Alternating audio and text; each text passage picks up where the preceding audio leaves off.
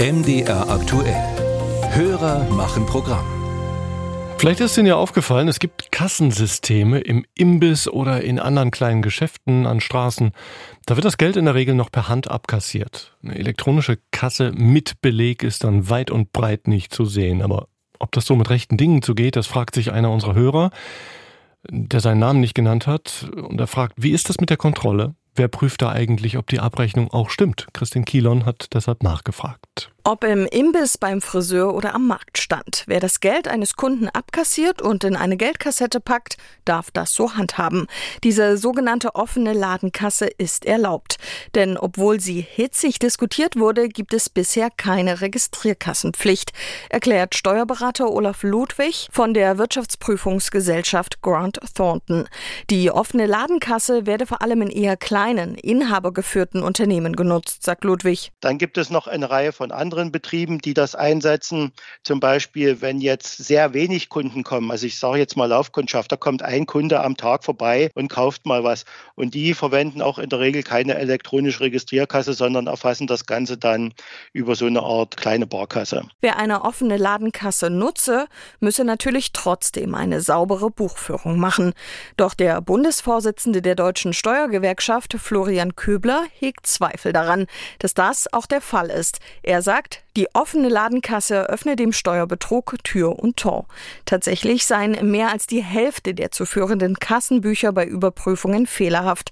Dem Fiskus gehen dadurch offenbar erhebliche Summen verloren. Wir gehen davon aus, dass jährlich 15 Milliarden Euro durch bargeldintensive Geschäfte in diesen Geschäftszweigen hinterzogen werden. Um das mal in eine Relation zu setzen, diese 15 Milliarden Hinterziehung in bargeldintensiven Bereichen, die entsprechen ungefähr dem Aufkommen der Grundsteuer. Die Deutsche Steuergewerkschaft fordert deshalb weiterhin eine umsatzabhängige Registrierkassenpflicht. Für die Überprüfung der offenen Ladenkassen sind die Finanzbehörden zuständig.